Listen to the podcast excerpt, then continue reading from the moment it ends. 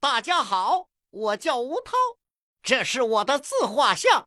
我的主业是电气工程师。这些是我的作品，请大家简单看看。这是我伏案工作的背影，业余呢就做做手工。下面给大家展示一下我的手工，请大家总结缺点。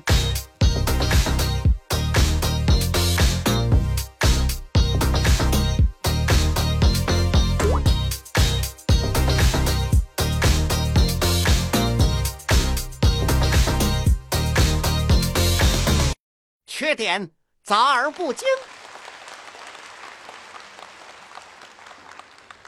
大家好，刚才屏幕上那些作品都是我做的，他们都有一个共同的特点，就是都没什么用。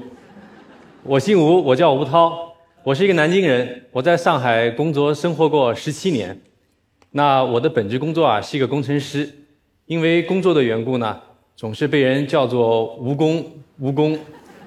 对我看见有很多人不怀好意的笑了。我开始对这个称呼啊也是抵触的，因为它总是让人产生一些不好的联想。直到有一天，我听见了张雨生的那首歌，大喊：“徒劳无功，想把每朵浪花记清。”我一下觉得这个“蜈蚣”两个字啊，已经上升到了哲学的高度，所以我就用“徒劳无功”这个名字做了一个公众号，把我那些徒劳无功的作品啊放在上面。那今天感谢一席给我这个机会，我挑几件作品跟大家分享一下。前面说过啊，我的本职工作是一个工程师，那我主要任务呢？是替一些数码产品设计电源。如果大家用过苹果的 iMac、Home HomePod、Apple TV、MacBook，那这些电源啊都是我们设计的。那因为是靠山吃山的缘故，所以我最早的几个作品啊是用电子元件做的。这些呢就是我们工程师吃饭的家伙了。呃，他们黑漆漆的也不好看。那我跟大家简单普及一下电路知识。那这个三条腿的呢，它叫莫斯管，它是负责电路的通和断。这一个圆柱体两边还带一个小棒的呢，它是叫二极管，它可以让电流啊朝一个方向流动。这个八条腿像个小板凳一样的呢，它是一个数字芯片，它可以控制一些逻辑的部分。那这些电子元件，我不知道大家从里面觉得它像个什么呢？我当时啊隐隐约约的觉得啊，它像一条龙。大家看像不像？我觉得我这个创意不能被浪费了，所以我又花了点时间，我用一些废旧的电路板，用一些电子元件。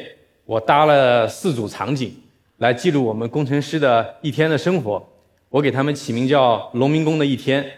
那我们一起来看一下。那第一幅呢，就是工程师上班去，不管公司离家有多近，上班的路啊，它总是遥远的。所以我做了一个电瓶车。这个电瓶车呢，是用散热片再加了莫斯管，还有一些电感做的。如果你们仔细看，这个工程师其实他还斜挎了一个电脑包。这个电脑包啊，它是用塑胶电容做的。那到了公司之后啊，要开始一天忙碌的工作。那这个电脑桌和电脑椅是一应俱全，都是用散热片和一些电子元件做的。如果你仔细看，这个上面还有一个台式机，这个机器是用电容做的。其实它还有个鼠标，会有一个养的不怎么好的植物。呃，工程师啊，经常会需要一些参考资料。如果你把他的手放大，你可以看见他其实手里还握了一支钢笔。这个笔是用一支导线做的。在紧张的工作之余，上一个带薪的厕所是工程师常见的休闲方式。我这个场景做的比较早，我觉得我现在的话应该把报纸换成手机。结束了一天忙碌的生活，那工程师呢会选用一顿简单的料理来满足他们碳水化合物的需要。这边啊，这个面条是用数据线做的，前面那一个小菜那是电感。他手里面握着那个可乐呢，是用一个电容做的。大家不知道留意没有？你如果去路边的拉面摊，它的板凳一般都是圆凳，它的筷子啊一般都是插在筷子筒里的。所以我的创作基本上是来源于生活，尊重生活。那我有又为这四组场景，我拍了四张照片作为他们的背景放在后面。有公司门口的马路，还有工程师的工作台，还有这个拉面馆。然后我就是拍。公司的厕所的时候，有点紧张，因为我怕引起同事不必要的误会。做了这些小东西之后啊，我又做了一些其他的呃小玩意儿，有狗年的时候做了一只狗，还有做了一只小鹿送给同事，然后还有机器人瓦力，还有摩托车。我觉得做这些东西很有意思，因为你如果把它们拆散了，它们就是一些不好看的元件，黑漆漆的，然后形状也各异。但是如果你你把它们聚集在一起，取它们形状神似的地方，就好像注意了它们新的生命。就像齐白石老先生说的那样，最妙是在似和不似之间。那我把这些作品放在网上，呃，受到了很多老铁的三连击。然后我这个人从小也没有什么人表扬过我，一下子有点轻飘飘膨胀起来。然后我就寻思着什么时候要干件大的创作。那这个机会呢，终于来了。我们部门啊，每年都有很多这些报废的电源、这些充电器。我觉得呢，扔了很可惜。然后在二零一四年临近春节那几天，正好老板他提前回家了。然后我就和几个同事，我说我们用它来搭一只独角兽吧。我就从呃家门口的。不锈钢门窗垫，我裁了几根不锈钢管，然后我就开始和几个同事一起来搭这个独角兽。这个搭这个独角兽，我也没有图纸，完全都是随心所欲、即兴发挥。所以我当时有点紧张，我也不知道最后能搭出个什么样的东西。但我最后把这个独角兽的头我做出来之后，我觉得它的效果一定会很棒。那最后就是这个样子，它是由两百多个电源适配器，有大大小小的，有六十瓦的，有两百瓦的，然后还有黑色的、白色的。最后，它的尾巴是用数据线做的。一个很有摄影天赋的同事呢，帮我拍了一张逆光的照片，我非常喜欢，因为我每次我看到这张照片，我就会提醒自己，不能再驼背了。二零一四年呢，也是我小朋友诞生的那一年，呃，家里来了一个新的房客，他不守规矩，不交房租，你还赶不走他。虽然我的创作时间被他占用了很多，但是我发现也有好处。我可以打着一些亲子的幌子，做一些中年人不耻的事情。比如说，我想用快递盒给他做一个城堡，那我就买了三百个快递纸箱，大概是两麻袋。然后这些快递盒你需要把它撑开，然后再用胶布把它粘上的。这个工作啊，我就和我的小朋友，我们花了一个晚上，在书房里面粘了一百多个快递纸盒，把书房已经没有立足之地了。然后我看见小朋友啊，到后面他粘纸箱的速度啊越来越快，越来越快。我当时就欣慰的想，不知道这个上海的民办小学他招不招特长生，特 特会折纸盒的那种。后来小朋友去睡了以后呢，我就把这一百个纸盒我就搬到了客厅，开始了我这个城堡的建设。最后毛坯是这个样子的，我仿照那个砖头的结构啊，让它错落有致，然后用白胶把它粘在一起。但是这样还不好看，所以第二天呢。我又和小朋友啊一起上了色，因为这个底色啊就是灰色，小朋友就可以去做。我用深灰色，还有一些白色，我做了一些高光和阴影，让它有像那个砖石的效果。但是如果城堡做到这个程度，我还不能把它交给业主，因为它有点阴森，而且还有点忧郁。在我印象中啊，我觉得城堡它应该是每一个童话故事开始的部地方，它应该是藤蔓缠绕，可能在密林的深处。也许有隐约的灯光烛火，所以我又花了一个月的时间，我对这个城城堡进行了一个装潢。我用木纹的地板革，我做了窗户，还有大门。我又用塑料花做了藤蔓，我还最后用矿泉水瓶，我做了几个小夜灯，萤火虫的夜灯，鲜花的夜灯，我装饰在城堡上。然后最后嘛，它就是这个样子。大家应该觉得挺好看的，是吧？我也觉得挺好看的，但是。这座城堡在建成之初就受到家里面人的反对，因为他们觉得这个占用了客厅的一角，是个卫生死角，藏污纳垢，而且还挡住了阳光，是一个非常典型的违章搭建。后来在一年以后，它被拆成了两半，然后送到了楼下的可回收垃圾箱里面。我只留下了那个萤火虫的小夜灯，做了一个纪念。二零二零年呢，我们全家又从上海搬回了南京。离开了这个生活工作十七年的地方，我所以，我最终还是没有本事在上海给小朋友留一套学区房，但是我送了他一座城堡。我希望有一天小朋友能够回忆起跟我做城堡的这个经历，他也许能明白，就是做任何事情都要认真不敷衍，对美好的事物永远要心怀敬意，因为我觉得前者可以让他安身立命，后者可以让他给生活以希望。那三百个纸箱，我们只用了一百多个。还剩下一百多个，该怎么办呢？第二年，我想，我想做一个擎天柱。呃，因为一九八九年是变形金刚第一次在中国上映，我还记得那是在中国上海上映。那时候我我刚刚十一岁，我现在还清楚的记得一个擎天柱的玩具要一百零八块。那个时候我父母的工资一个月也也没有一百块，所以我知道拥有这个玩具就好像是期末考试每门考一百分一样，可能性为零。所以这个怨念呢一直留在我心里，埋了有三十年。所以当我想到要给小朋友送一个什么样的生日礼物的时候，我就想到要做这个擎天柱。当然，其实也是为家里那一百个纸箱找到一条出路。其实这个擎天柱怎么做，呃，我也不知道，只能摸着石头过河。但是像我们这样野生的手工作者，经常遇到的问题是你都不知道石头在哪里。我花了很长的时间，我设计了一张草图，这个草图还是 PPT 做的。左上角就是这个纸箱的尺寸和比例，那它每一层该怎么搭，我都已经想好了。然后它还要变形，还要怎么做？这个图纸不知道大家能不能看明白？我觉得你们看不明白也不要紧，因为就算看明白了。你们也不会去做的，我就按照这个图纸，我进行我擎天柱的搭建。那用纸箱做这个擎天柱的身体、胳膊还有大腿。但其实如果光是这个样子，你再上色一点都不好看，因为这个纸箱一格一格的，好像这个公共厕所的瓷砖一样。所以我们还要进行美化。我就用了一个硬纸板，把它涂成了擎天柱的颜色，然后给它贴在这个擎天柱的外表面上。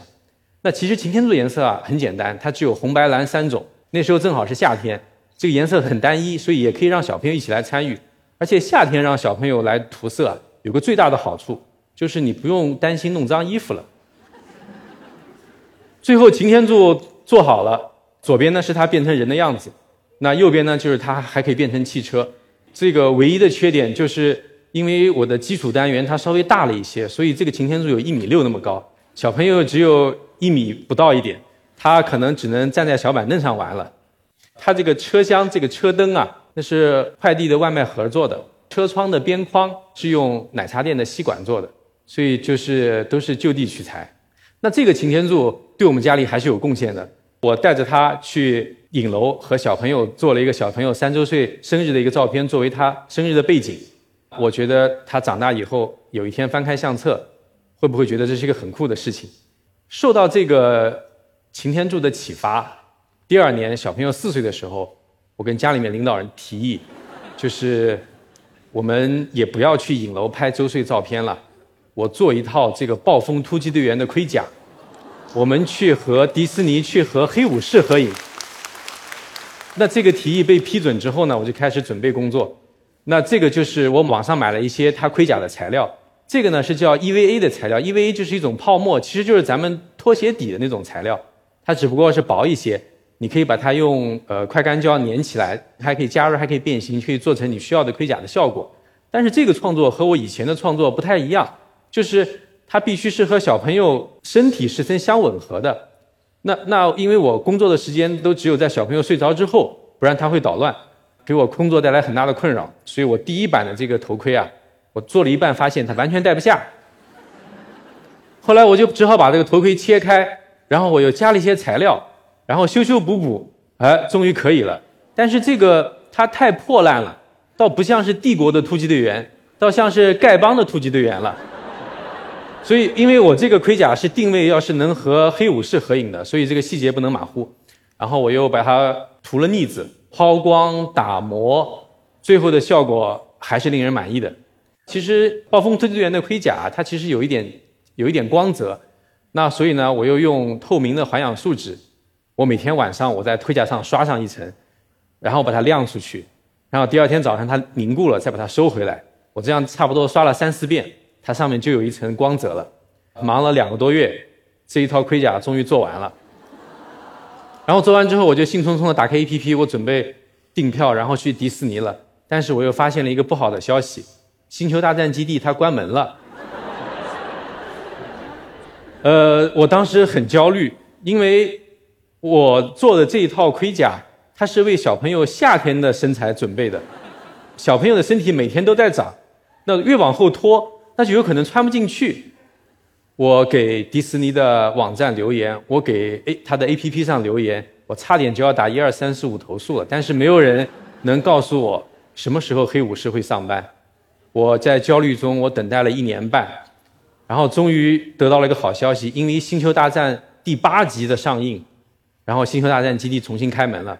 当时已经是第二年的冬天了，我安慰自己，在《星球大战》基地里面应该是有暖气的吧。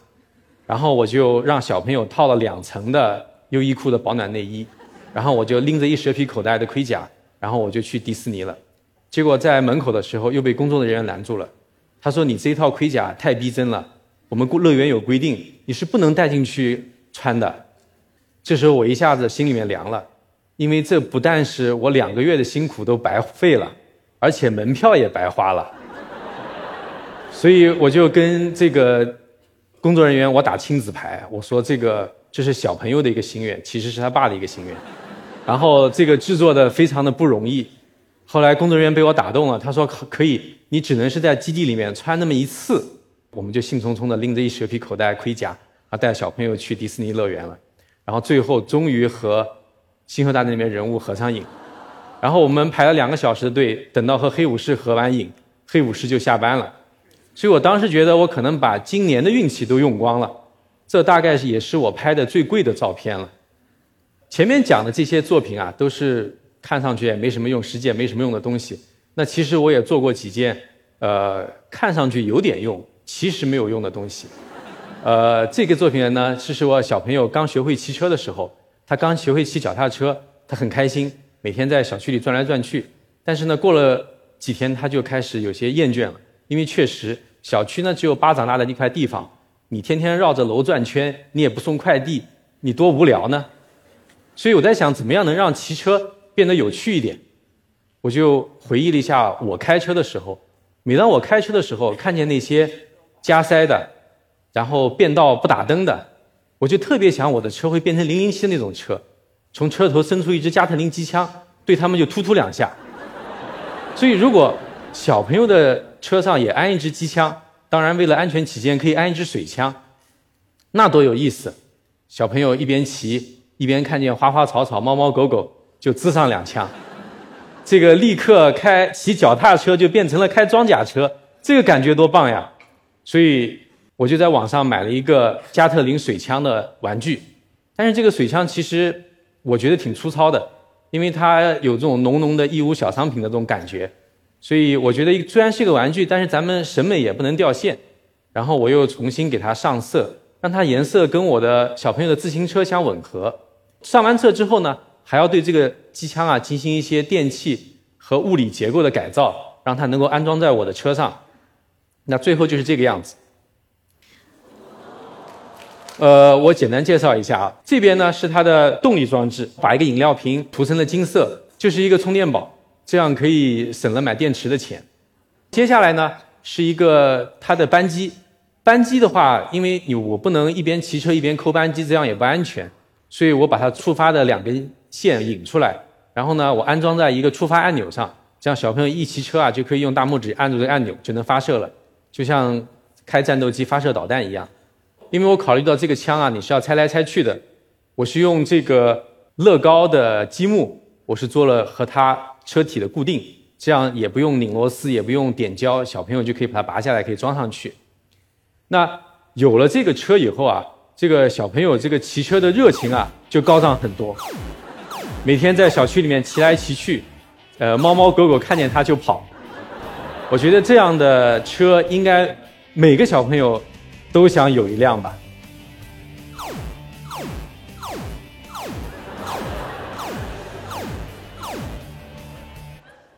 那后来呢？呃，小朋友又学会了下象棋，经常拉着我呃杀上几局。但是我的象棋水平还停留在那个呃当头炮马来跳的这种水平里面，所以下不了几次啊，我就觉得有点厌烦。我把我厌烦的这个原因归结于这个中国象棋的棋子太单调了。我觉得如果做成像哈利波特魔法棋那样，那多有意思啊！所以我就为小朋友设计和制作了一套象棋，中国象棋。中国象棋一共三十二个棋子，十四个角色，我把他们设计成了东方和西方两种不同的人物。我觉得我设计的造型要让大家一眼就能看清楚，就能猜到他的角色，不至于你要把它翻过来看看他的字写的是什么字。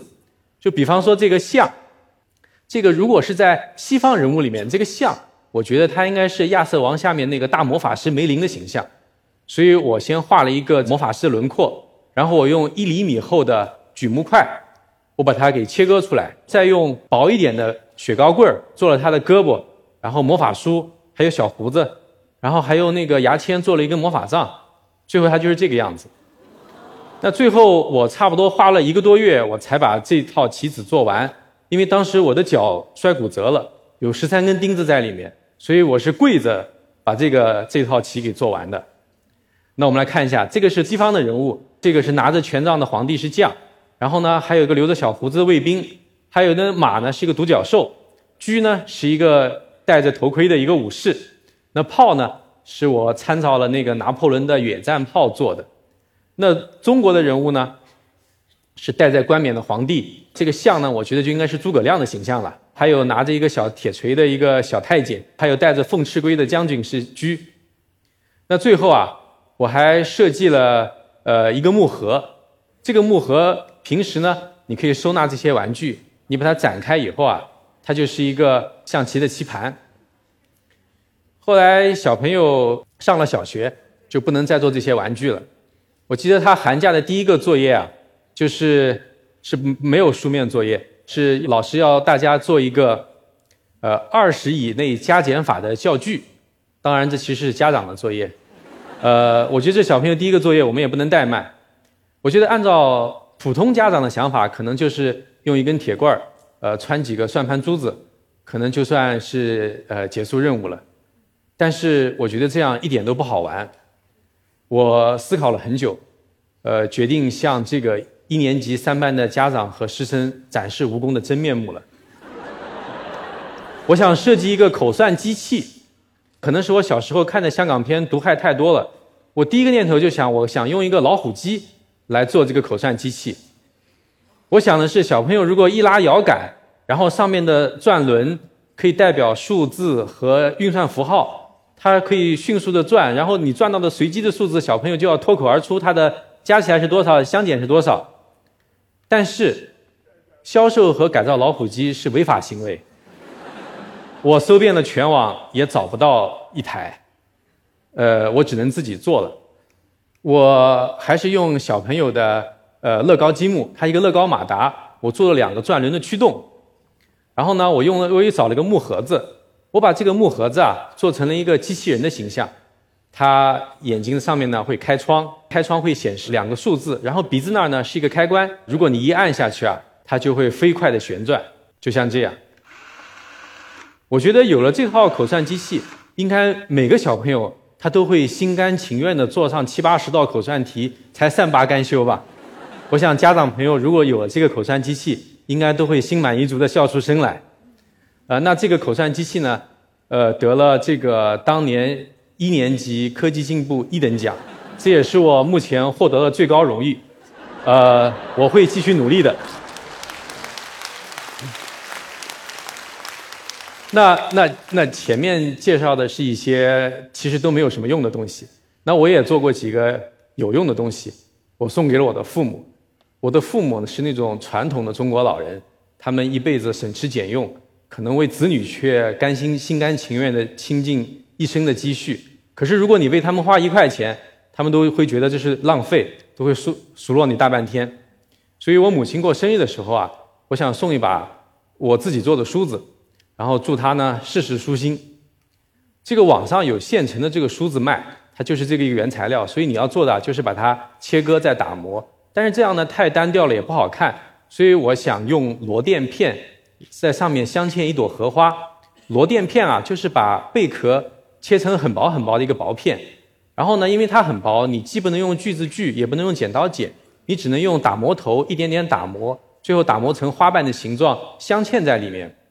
因为这个其实成品率很低，因为你如果磨多一点，它就不好了；如果磨少一点呢，它又放不进去。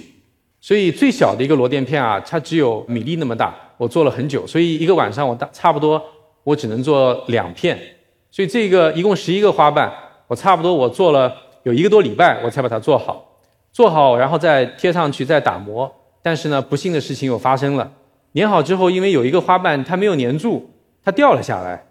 然后我把它粘好以后再打磨，因为你这个花瓣它被打磨了两次之后啊，它就变得有些暗淡，有些不透明，就变得不那么好看了。我当时就有点纠结，我就想要不就这样送出去吧，因为它毕竟梳子的功能还在。但是我想到我的母亲，我的母亲其实她一生辛苦而平凡，呃，她因为出身不好，很小的时候呢就进工厂打工，呃，养养家糊口。然后年纪大了以后呢，又要照顾我的外公和外婆。我的外婆呢，就是认知症患者，她在床上已经躺了有九年多了。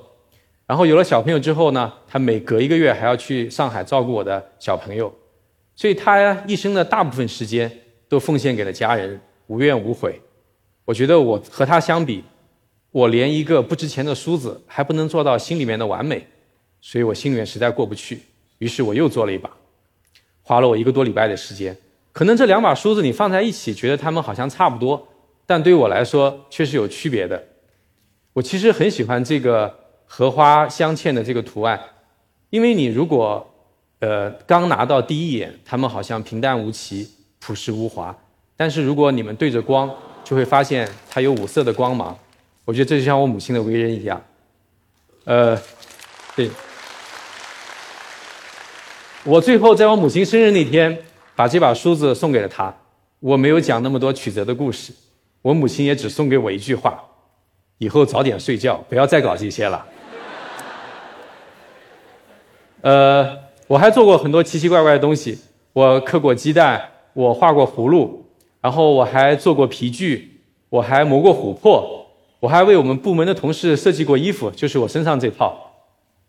我把我这些奇奇怪怪的想法放在我的公众号里面。然后有一天，呃，杭剧文化和中兴大方的编辑老师看见了，就约我写一本书，名字就叫做《做一件玩具送给你》。写书和写公众号不一样，因为我不能不能放太多的照片，所以呢，我又干了一件徒劳无功的事，我把文章里面的照片全部把它画成了黑白的插图，花了我差不多一年半的时间，最后这本书，这本记录了我的手工和它背后的故事的书，呃，终于出版了。与其说它是一本不正经的手工书，倒更像是一个七八十年代人的回忆录。如果有人要问我做这些手工有什么意义，我可能回答不上来。我今年已经四十五岁了，头发越来越少，肚子越来越大。呃，我觉得这些手工串起了我生活的一个个希望，让我经常能够忘记自己中年人的身份，能够把我从油腻的边缘挽救回来，像一块东坡肉那样。肥而不腻。如果要问我对将来还有什么计划和打算的话，我希望还有更多的时间和精力，能把我脑子里那些奇奇怪怪的想法都做出来。或许还可以再写一本书，就叫做《再做一件玩具送给你》。好，谢谢大家。